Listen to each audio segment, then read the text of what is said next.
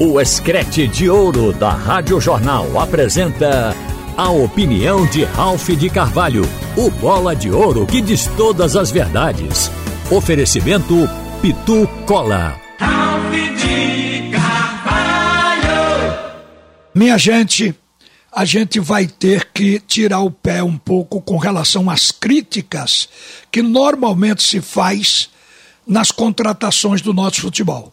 Os nossos dirigentes vão para o mercado para comprar, como quando eles deviam ser formadores, ter jogador para vender.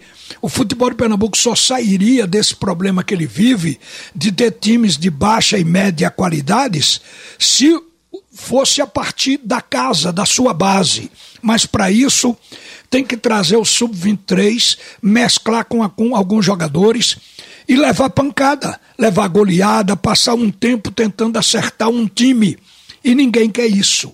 Ninguém quer a crítica de levar uma goleada, de não ter capacidade para formar um time, porque tem que passar por esse processo de transição quando você faz um time dentro de casa. Então, o nosso dirigente evita isso e vai para o mercado para fazer um time. E sempre de emergência, porque o ideal é fazer um time num ano para jogar no outro. Mas a gente não tem conseguido isso porque os jogadores vêm por empréstimo.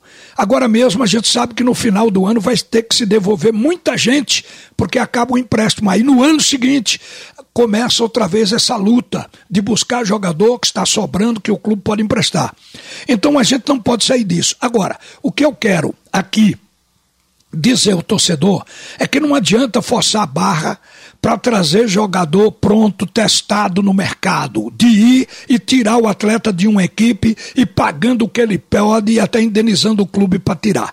Isso não dá para o nosso futebol no momento, em razão do endividamento e porque o que se fatura hoje, o que está previsto no orçamento do clube, é trabalhar para não atrasar salário. É melhor não contratar do que trazer, porque por um jogador se atrasa do elenco inteiro. Então a gente tem que passar isso para a torcida para considerar. E eu estou falando por, disso porque anteontem a gente comentou sobre Niltinho, que o Náutico contratou, que trouxe jogou na Ponte Preta e a Ponte Preta não quis ficar com o jogador. Então a gente sabe das limitações técnicas do atleta que chega aqui, mas o clube fica torcendo que ele se encaixe dentro do plano de jogo do treinador e consiga render mais do que no clube de onde ele veio. A mesma coisa agora poderá estar acontecendo com o esporte. O esporte, segundo se noticiou, ele tem interesse num jogador de 20 anos, um atacante que pertence ao Atlético Paranaense, que o ano passado jogou pelo CRB, que é o Jajá. A direção do esporte não confirma. Mas se não for Jajá, será outro mais ou menos assim. Então o já já serve para exemplificar o que eu quero deixar aqui. Já já é um atleta que o CRB não quis ficar com ele.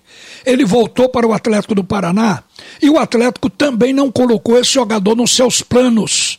Ele sequer jogou o campeonato estadual do Paraná esse ano está disponível para empréstimo, por isso o esporte pode conseguir. Então, é um jogador que vem para cá como aposta. Como o Bill, que está aí, também veio. Então, a aposta vem com aquela possibilidade de, de repente, estourar e virar um sucesso. Mas são apenas apostas. O futebol de Pernambuco, lamentavelmente, hoje, ele está nesse patamar. Não se faz o time que quer se faz o time que pode. O que eu digo ao torcedor serve para todo mundo, inclusive para nós da imprensa também, é torcer que as equipes se encaixem. Porque às vezes a equipe encaixada, ela se torna competitiva, se torna uma equipe que vai para o campo e vence até equipes de maior nível técnico. O futebol tem mostrado isso para gente. Então o futebol de Pernambuco é assim. Ele começa a competição, quando o time deslancha, aí todo mundo empolga e a gente começa a fazer projeção que dá para entrar no G4 ou não. Então, este ano não vai ser diferente. Bola para frente. E por último, gente, o esporte joga hoje com o Salgueiro.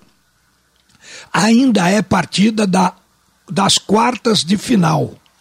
Passando aí, tem a semifinal para poder então chegar na final.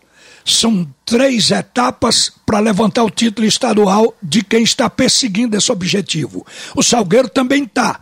O Salgueiro está três semanas sem jogar, esperando esse jogo.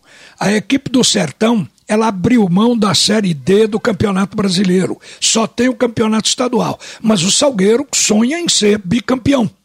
É a única equipe do interior que conseguiu um título estadual.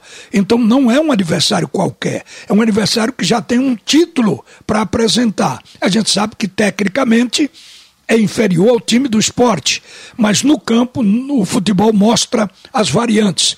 O esporte está vivendo um momento bom, portanto, não há nenhum receio de chamar o esporte de favorito no jogo de hoje. Vai ser a mesma equipe que jogou contra o Fortaleza a final do campeonato da Copa do Nordeste.